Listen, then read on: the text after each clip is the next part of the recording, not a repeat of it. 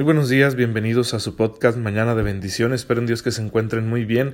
En este lunes, gracias a Dios es lunes e iniciamos la semana laboral llena de actividades, seguramente, compromisos, quehaceres, tareas a realizar y pues la hemos iniciado de la mejor manera porque la semana laboral tal vez inicie el lunes, pero la semana semana inicia el domingo y el domingo nos hemos encontrado con el Señor en la Eucaristía y ese pequeño acto de amor que realizamos una vez que hemos comulgado y que volvemos a nuestro lugar ahí en los asientos de la iglesia y que quizá nos ponemos de rodillas un poco más de tiempo y unimos nuestras manos para pedirle al Señor lo que Él ya conoce, ese pequeño acto de amor es lo más valioso que puede haber porque significa que nosotros, a pesar de nuestros pecados, a pesar de nuestras debilidades y rebeldías, a pesar de los temores que inundan nuestro corazón, de las cosas que van saliendo mal, a pesar de lo que ni siquiera hemos visto de nuestra propia vida. Hay tantos aspectos de nuestra vida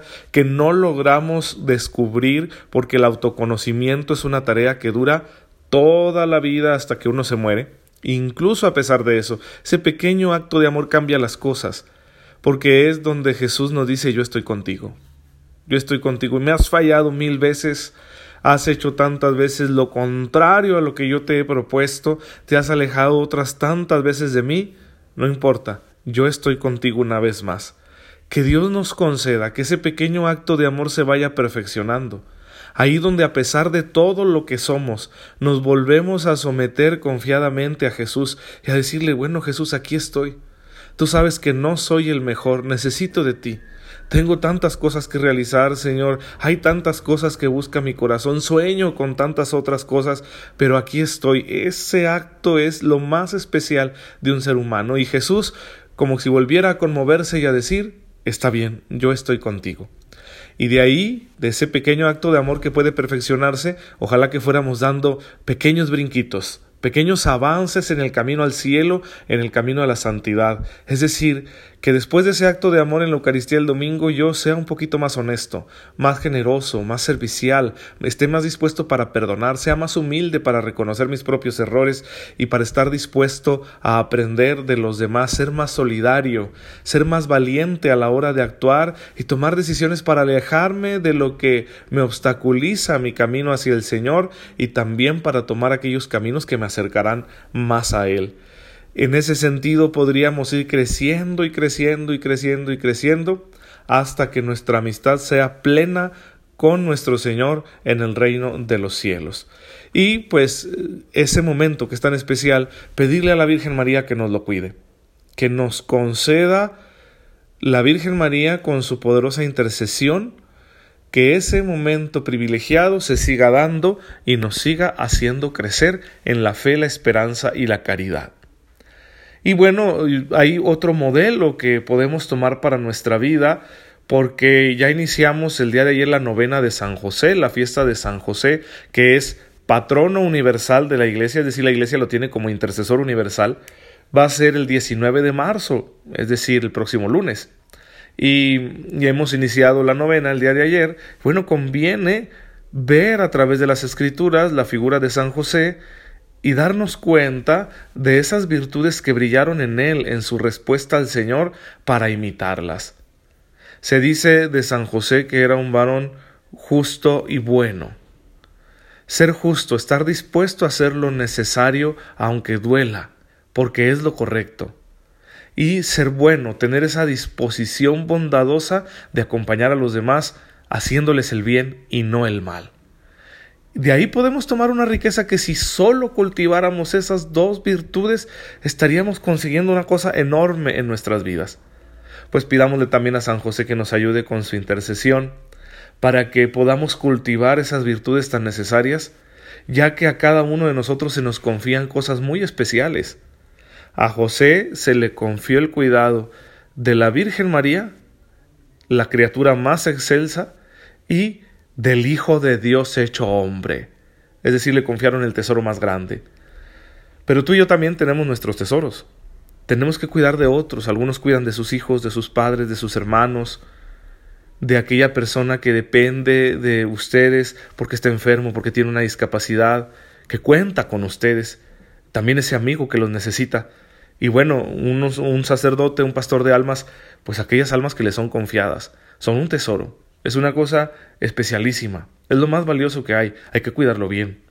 Y nos conviene mucho tener esas virtudes de San José. Así que hay que pedirle mucho a Dios que nos conceda imitar a este varón justo y bueno. Bien, hermanos, pues eh, hemos estado hablando de la historia de la Iglesia. Hemos llegado a un punto ya donde se termina el primer milenio con graves crisis que eh, están azotando la realidad de la iglesia, ese conflicto constante con el Islam y luego la gran división que se creó entre el occidente y el oriente cristianos después del cisma de Miguel Cerulario, que era patriarca de Constantinopla y que dio origen a la división que existe actualmente entre católicos y ortodoxos principalmente porque no hemos logrado un entendimiento en lo que se refiere al ministerio del Papa, el ministerio del sucesor de Pedro y que lo más notorio en cuanto a la visibilidad cultural entre los dos grandes grupos cristianos, pues es lo litúrgico. La liturgia de los ortodoxos es bellísima, pero eh, es bastante distinta a la nuestra, aunque los sacramentos sean los mismos. El modo de celebrar es muy diverso y quizás sea esa la eh, diferencia más notable. La iglesia sigue avanzando y a partir del día de mañana estaremos abordando ya lo que es el segundo milenio de la historia de la iglesia. Pero yo quiero detenerme a hacer algunas consideraciones. Primero, eh, el Señor siempre impulsa a la iglesia en medio de las crisis a través de la santidad de sus miembros. Lo que más nos debe interesar cuando estamos viendo en nuestro estudio alguna época de la historia de la iglesia es qué santo suscitó el Señor. Porque Dios siempre responde a través de la santidad de las personas. Y eso es una lección permanente para nosotros, ya que en nuestra época también hay graves crisis para la Iglesia, tanto externas como internas, y nosotros tenemos nuestras crisis en particular. ¿Qué es lo que nos está pidiendo el Señor en medio de estas crisis? Pues una mejor respuesta, una respuesta más valiente, más entregada, más santa. Entonces lo que necesitamos es santos. ¿Y quiénes van a ser los santos de este momento? Pues tú y yo. Somos los que estamos llamados a ser santos. Eh, yo recuerdo que por allá cuando era adolescente y se promovían estos congresos de jóvenes para los eh, grupos y ministerios que se dedican a la pastoral juvenil aquí en, en la diócesis de Chihuahua, hubo alguno, no recuerdo si fue el del año 2000 o el del año 1999, no recuerdo, que tenía un lema que decía, no tengan miedo de ser los santos del nuevo milenio. ¿Sí? No tener miedo de ser los santos del nuevo milenio. Es decir, ¿a quién está llamando Dios a la santidad? Pues a la gente de cada tiempo, a los que están en el presente, en las circunstancias concretas del presente. Es a nosotros a los que nos llama a ser santos.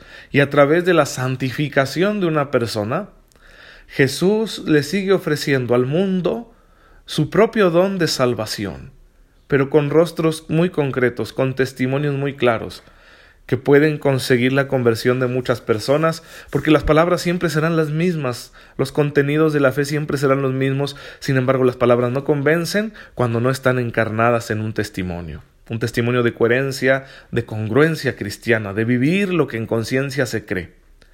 Pues ahí estamos llamados nosotros a dar un pasito tras pasito, como decíamos al principio, para vivir las bienaventuranzas, la santidad consiste en eso, las bienaventuranzas son esas disposiciones generales que tenemos ante la vida asumiéndola desde una perspectiva diferente, desde la lógica de Dios, donde ya no lo que buscamos no es el éxito ni nuestra propia realización ni tener todo lo que queremos, que no es malo tener esas aspiraciones, pero debe estar subordinado todo eso, toda esa realidad humana, a una nueva aspiración, la de la fidelidad ser fiel a lo que nos pide el amor de Dios en nuestra vida personal y concreta.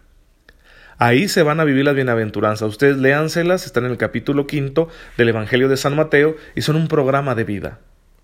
Un programa de vida que indica este cambio profundo de lógica de nuestra postura ante la vida, es decir, ya no vivir para mí mismo, para servirme yo mismo, sino para servir a los demás con estas actitudes concretas que son las bienaventuranzas. Esa es la conversión que nos está pidiendo el Señor. Y cada quien tendrá que concretar esas bienaventuranzas en su vida personal, en medio de sus circunstancias particulares, en cada asunto que se va presentando en la propia vida. Y, eso es lo que el Señor quiere, no solo para nuestra propia salvación, sino para el bienestar de la Iglesia y de la humanidad.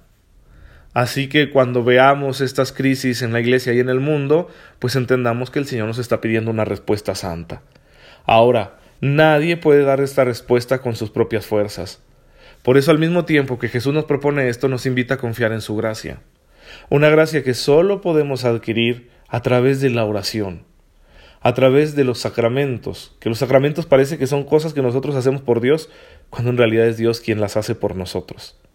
Entonces, al orar con humildad, con sinceridad, al participar de los misterios de la fe que son los sacramentos, con esa misma humildad y sinceridad, yo estaré recibiendo los frutos de la redención, la gracia que sana mi vida y sanándola la hace mejor para que yo sirva mejor, para que yo dé un mejor testimonio, para que yo sea santo. En esta cuaresma en que estamos invitados a hacer penitencia, conviene mucho identificar qué áreas de mi vida no estoy dejando al alcance de la gracia de Dios. En qué aspectos de, mi persona yo estoy bloqueando la gracia de Dios. Aspectos que quizá no he dejado que salgan a la luz para que iluminados por la luz de Cristo se purifiquen. Quizá aún permanezco en tinieblas en muchos apartados de mi vida. Quizá aún hay muchas áreas y dimensiones de mi existencia donde yo soy profundamente egoísta o soberbio o estoy dominado por el pecado. Y no es para escandalizarme, ni para castigarme, ni para tener un sentido patológico de culpa, sino para decir soy responsable de lo que voy a hacer con mi realidad. En el sentido de que puedo y debo entregársela al Señor, pero tomándola libremente. Él no la va a tomar a fuerzas. El Señor solo va a ir tomando y asumiendo y bendiciendo lo que yo le vaya entregando. Entonces aquí tenemos que ser muy libres, libres y decir, ¿qué es lo que quiero? ¿Qué quiero hacer con esta parte de mi vida? Esto, hermanos, puede ser bastante doloroso y en ocasiones nos va a llevar a tomar decisiones muy fuertes en nuestra vida. Sin embargo, es necesario, porque si no nos estancamos, y el agua estancada huele mal, porque se contamina. El agua necesita movimiento para permanecer limpia. Asimismo, nuestra vida, si está estancada, va a oler mal, va a empezar el olor de las malas obras, del dolor y la amargura sin sentido. Necesitamos que el agua corra para que nuestra vida siga avanzando y entonces podamos ir creciendo en el amor al Señor y Él se encargará de ayudarnos a resolver ya cada cosa en, en lo particular y un día, un día, hermanos, pasado el umbral de la muerte, por su infinita misericordia, nos permitirá entrar en su reino. Y ahí cuando contemplemos su rostro nos daremos cuenta, convencidos completamente, de manera absoluta, que valía la pena todo el sacrificio, el esfuerzo y la lucha que se pusieron por obra con la gracia de Dios en la vida terrena, porque el premio es incomparablemente más grande que en la carrera que tenemos que correr. Así que pues que eso nos aliente y que sepamos que cuando vamos realizando, o más bien cuando vamos dejando que Dios realice esta obra en nosotros, no solo somos nosotros los beneficiados, sino todos los que están a nuestro alrededor. ¿Quieres tú contribuir a que la Iglesia sea más santa y pura, más fiel al Señor? ¿Quieres tú contribuir a que la sociedad humana se encuentre mejor, a que este mundo sea un lugar mejor? ¿Quieres tú que se vean bendecidas las personas que están a tu alrededor? Entonces deja que el Señor haga esta obra en ti. Y con esta disposición, hermanos, podremos vivir muy bien lo que queda de Cuaresma, la Semana Santa y muy alegremente el tiempo de Pascua y así cada año que el Señor nos vaya concediendo de vida. Bendigamos al Señor, hermanos, en esta mañana de lunes para que nos siga concediendo su gracia. Señor bendito seas, tú nos conoces y nos amas, aun a pesar de nuestras debilidades e infidelidades. Fortalécenos, Señor, líbranos de las acechanzas del maligno, concédenos superar las tentaciones, para que amándote a través de tu Hijo podamos dar un testimonio de fe con alegría y esto ayude a la edificación de la Iglesia y sea una bendición para el mundo entero. Tú que vives y reinas por los siglos de los siglos. Amén. El Señor esté con ustedes. La bendición de Dios Todopoderoso, Padre, Hijo y Espíritu Santo, descienda sobre ustedes y los acompañe siempre. Muchas gracias por dejarme llegar a sus oídos y a sus corazones, que se queden con el Señor y que todo salga bien en esta semana. Nos vemos mañana si Dios lo permite.